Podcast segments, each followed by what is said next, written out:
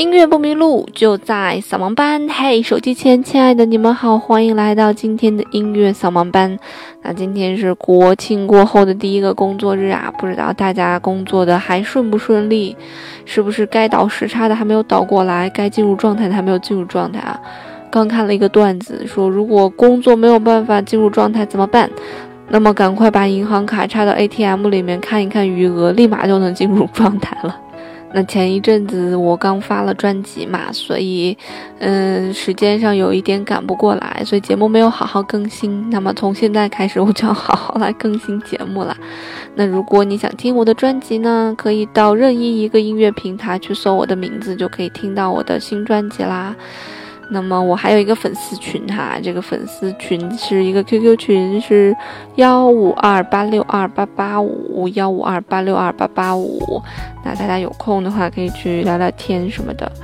嗯，我的微博上面每周现在也在更新一个，在用一些图的形式来跟大家聊一些音乐上的知识哈，就是算是比较轻松活泼的方式吧。啊，那希望大家如果有空的话可以去关注一下。好了，打了这么久的广告了啊。那么今天呢，想跟大家一起来聊一聊这个乐器之王——钢琴。对于我个人来讲啊，我对钢琴的感情还是蛮深的，因为我从小学钢琴嘛。那么在上大学的时候，也通过教钢琴给自己生活补贴了一些，所以对它的感情很深。嗯，那今天我们想简单的来介绍一下，就是为什么钢琴它会变成一个乐器之王啊？其实从体型上来看，你也能够感觉到这个钢琴要比其他的乐器大很多，对吧？嗯，从任意一个乐器上来比较，小号啊、长号啊、圆号啊、提琴啊、管儿啊、管乐呀、长笛呀，这些任意一个乐器都没有办法去跟钢琴去比较。首先从体型上来讲是这样子的啊。那你可能会说呀，从体型上来讲，岂不是有一个管风琴比它更大吗？为什么管风琴不是乐器之王？因为管风琴它实在是太大了。啊，太不普及了。就我们家里面买一个钢琴是可以的，我们家里面买一个管风琴，显然这是不太实际的。所以管风琴相当于一个建筑了啊。它一般来讲在教堂初建这个教堂或者初建这个音乐厅的时候，这个管风琴应该属于建筑的一部分，因为它实在是太大了。所以刨去管风琴，那就只剩下我们的钢琴了。而且钢琴的这个机械的运转啊，据说要比什么电脑啊、比汽车呀还要复杂的很多。它的这个机械设计的精准度大概能够达到毫米的水平啊。如果要让这个钢琴正常的运转，发出美妙的音质来讲的话，它的这个机械精准度是一个很高的。那么钢琴的这个机械差不多大概有一万个左右的这样一个零件，所以这么多零件要让它精准的去运动、去运作、去运转，其实还是一个非常伟大的一个发明啊。那仅仅是因为这些乱七八糟的机械就可以把钢琴说成是这个钢琴是乐器之王吗？不单单是如此啊，呃，钢琴其实在所有乐器的音色表现上啊，它也是相当具有竞争力的。比方说，钢琴它可以作为一个独奏乐器，对吧？我们可以一架钢琴一个音乐会是没有问题的。那么钢琴也可以作为伴奏乐器，你会发现很多民乐呀，很多提琴呀，啊，甚至说管乐呀，有一些独奏，它都需要钢琴来给它去伴奏的。所以钢琴既可以作为独奏乐器，也可以作为伴奏乐器啊。你拿别的任何一个乐器来讲都是不可能的啊！你拿小提琴来讲，它是不可能作为伴奏乐器的。你没听见过小提琴伴奏？没听见过吧？大提琴伴奏、长笛伴奏，嗯，二胡伴奏，哎呀，这些都是没有听说过的。你唯独听见过的，又可以独奏又可以伴奏的乐器是扬琴，对吧？那么扬琴的这个发展啊，其实，呃，这个也跟钢琴息息相关。就钢琴的发展，其实有的时候借鉴了一些扬琴的一些东西在里面啊。他们两个乐器其实有很多相似的东西在里面，但是因为扬琴是咱们中国的乐器，它也没有那么普及啊。据我一个同学，我一个学生是学扬琴的嘛，他告诉我说，扬琴的调律非常的麻烦，呃，大概是一百四十多个旋钮吧，嗯，每次弹琴的之前都要进行一个调律。那显然是一件太麻烦的事情啊，对吧？一百四十多个旋钮，每次都要调一遍，你想想，这是一个多大的工程量啊！而钢琴不需要，一般来讲，我们建议家用钢琴差不多是半年到一年调律一次到两次，啊，是一个比较合理的。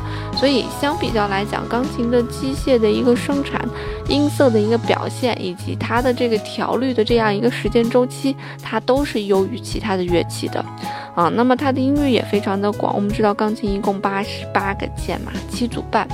所以它的音域也是非常广的，大家可能对这个音域没有太多概念啊。我给大家举个例子，一般来讲，咱们唱歌的时候的音域啊，这个一般的人、普通人的音域，一般来讲在一个八度半啊。那么钢琴在七个半八度，你想一想它的音域比你能宽多少啊？那就宽了很多很多很多。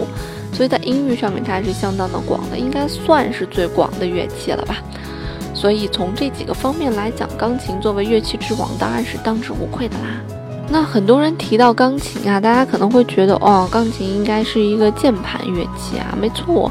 但是从我个人的角度上来讲，我觉得钢琴其实它也可以算是一种打击乐器啊。为什么它可以算是一种打击乐器呢？其实是跟钢琴的发音原理就有关系啦。钢琴的发音原理是什么样的呢？是你弹下去那个琴键哈。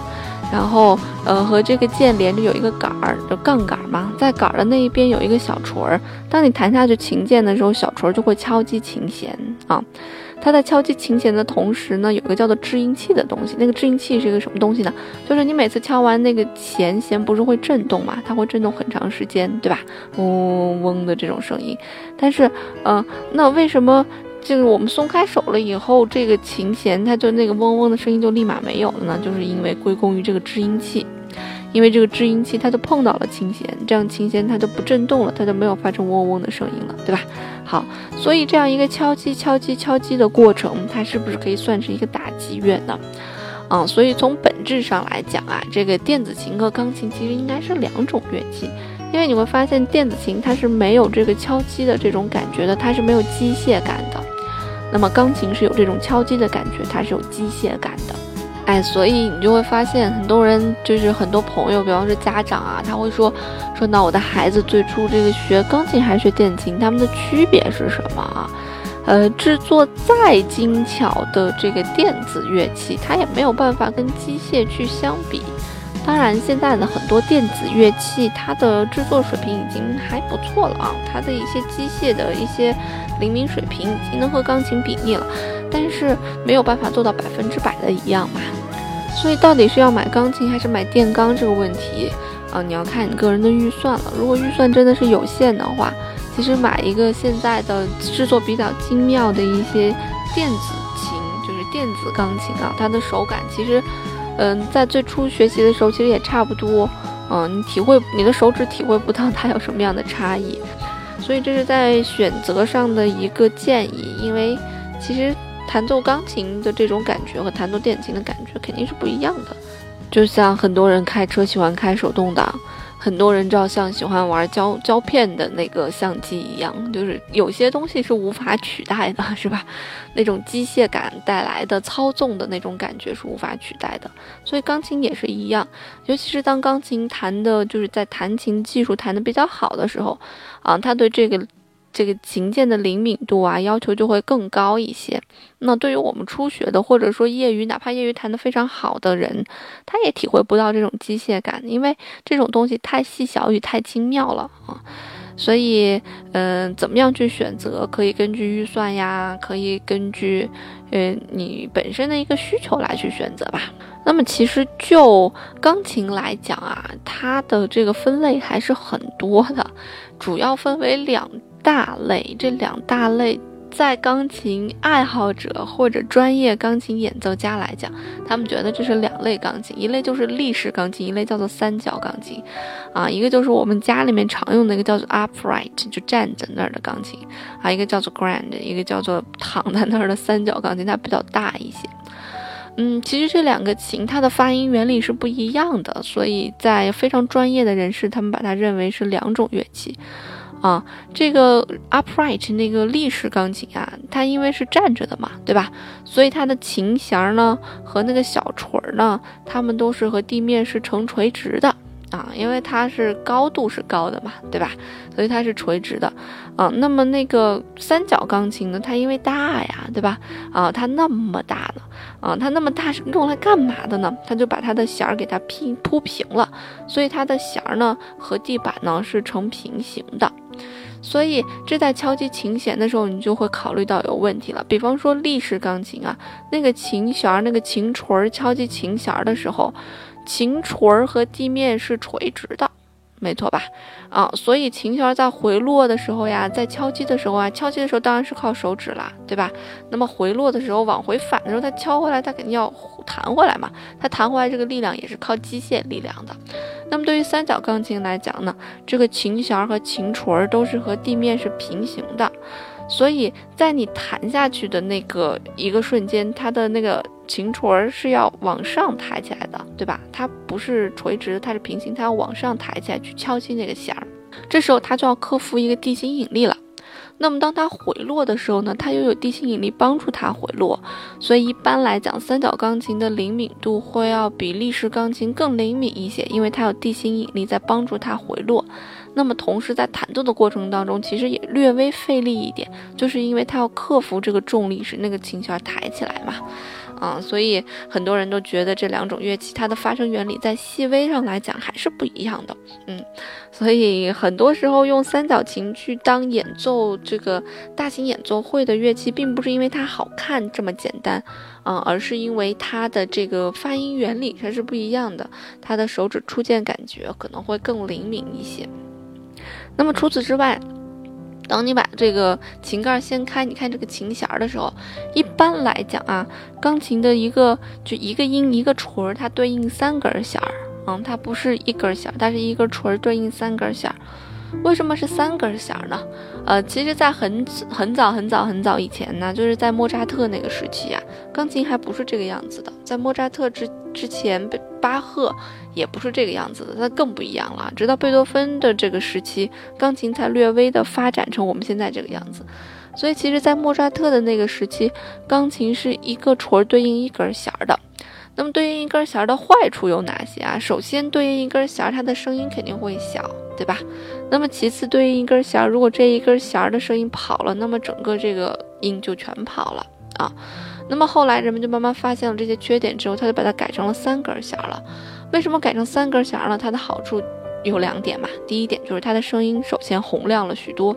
那么其次呢，但凡有哪根弦的声音略微有跑偏，那么三个三根弦的声音取平均值，它的声音也不会跑那么厉害。啊，所以这就是钢琴现在的一根锤对三根弦的一个原理。所以我们也会发现呀，像莫扎特呀、海顿呀，他们的作品相对来讲比较的平稳一些，他的感情起伏没有贝多芬的作品那么大。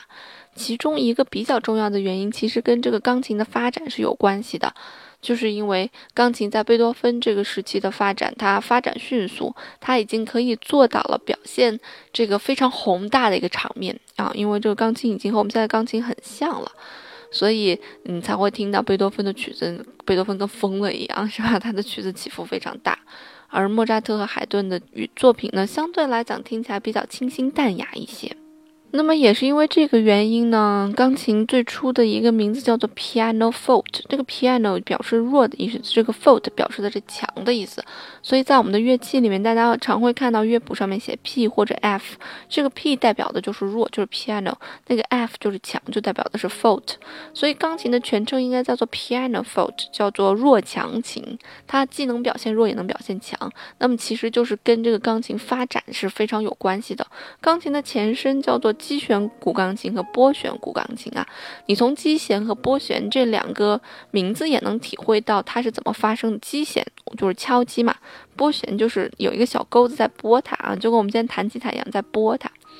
那么这两个东西其实是钢琴的前身。那无论是击弦也好，还是拨弦也好，它的声音始终都没有我们现在钢琴这么洪亮，尤其是拨弦，你想拨能有多重的声音嘛，对吧？那么击弦古钢琴，我们原先也讲了，我们刚刚才说说，因为敲击它只有一根琴弦，所以它的声音也没有很强。所以这两种乐器总是给人一种反正不温不火吧，声音也没有很强。啊，就这样一个感觉。那么这两个乐器呢，在巴赫的时期是非常有名的啊。大家可以看到很多击弦和拨弦古钢琴，它甚至有两排琴键和三排琴键，在脚底下有的时候还会有一排啊。它有不同的音色呀，或者控制不同的音区。那么随后人们就是觉得这个东西表现强弱太没有吸引力了，所以慢慢的发展出来了钢琴这个东西。那么当钢琴发展出来的时候，人们发现哇，这个东西的强弱对比原来可以这样强烈。所以给它起了个名字，叫做 piano forte。那么钢琴比较完善的发展，差不多在一八五零年前后吧，啊，所以发展至今差不多将近不到二百年的时间。那么钢琴已经一跃变成了乐器之王了。那么钢琴的发展和科学还是息息相关的啊，任何一个乐器它都跟科学是息息相关的。就是为什么到一八五零年它才发展出来啊？就是因为在一八五零之前。有一个东西叫做十二平均律，它是没有被发现的。就什么叫做十二平均律啊？就是每一个音和每一个音之间它的比例，我们现在的比例它是相等的，完全相等的，这样才能保证十二个音听起来互相演奏的时候是和谐的啊。如果它们的这个弦长和弦长的比例是不相等，不是整数比，它有可能听起来没有那么的和谐。啊，其实也就跟我们的那个走音是有点像的。比方说，我唱刀，然后另外一个人唱了一个骚，啊，你就会觉得，哎，你你们好像听起来不怎么和谐呀。那就是因为没有十二平均律，它没有唱在十二平均律的那个律制上面，所以你听起来不和谐。所以也就是在巴赫之前吧，啊，在巴赫那个时期之前，一直都没有这样一个十二平均律的一个出现，所以这个钢琴的发展也没有得到大大规模的发展，它也发展不起来，因为钢琴它主要就是和声嘛，它可以很多手指一起弹下去，那一起弹下去的时候它不和谐，那它还有什么发展的必要性呢？大家就觉得没有必要性，所以就没有人去想这件事情。那么，直到十二平均律啊，在欧洲普及起来的时候，那么这个钢琴的发展才有了可能性啊。外插一句嘴，这个十二平均律其实算是咱们中国人的一个发明。那我们后面再去详细讲它哈。所以，巴赫写了一部非常伟大的作品，叫做《十二平均律曲集》。它的伟大之处在于什么？它验证了十二平均律的可行性。也为我们今后所有的乐器发展、音乐的发展做出了一个非常非常大的贡献，迈出了非常非常大的一步。好啦，那最后要跟大家来讲一讲这个钢琴啊，它带有三个踏板啊，就是在脚底下会有三个板板。很多人都问我说，那个板板是干嘛的啊？其实一般来讲，钢琴其实有两个踏板就够了，中间那个踏板是没有用的。那我们先来说一说右边这个踏板吧。右边这个踏板，我们把它叫做延音踏板，什么意思呢？我刚才还给大家讲啊，那个小锤敲击琴键的时候，有一个叫做制音器的东西。当小锤离开了琴键，制音器就贴到琴键上了。那它到贴到琴键上的这一刻，琴键就不震动了，所以就没有共鸣了。而这个延音踏板是干嘛的呢？它就是让这个小锤敲击完琴键之后呢，制音器不会再贴到这个琴弦上面，那么琴弦就会一直震动，这样哆也震动，来也震动，咪也震动，发也震动，它就会产生一个共鸣，让大家听起来感觉有一种延音的感觉啊，所以我们把它叫做延音踏板。那么在左边的这个踏板呢，我们把它叫做弱音踏板。什么意思呢？当你踩下去这个踏板的时候，你弹琴的声音会变得相对来讲弱一些。怎么弱的呢？啊，对于立式钢琴来讲啊，就是那种站着的钢琴，当你踩下左踏板的时候，它的那个琴锤与琴弦的距离会变近，琴锤呜就跑到前面了，这样它在敲的过程当中距离近了嘛，它就没有那么重的声音。但其实，在立式钢琴里面呀，这个敲击的过程啊，踩下这个踏板敲击的过程并没有很明显，反倒谁比较明显呢？呃，三角琴会比较明显。当三角钢琴你踩下这个踏板的时候，那么所有的琴弦右移，啊，右移之后呢，呃，原先的一根锤敲三根弦就变成了一根锤敲两根弦了，所以这个时候声音它减弱的会非常的明显。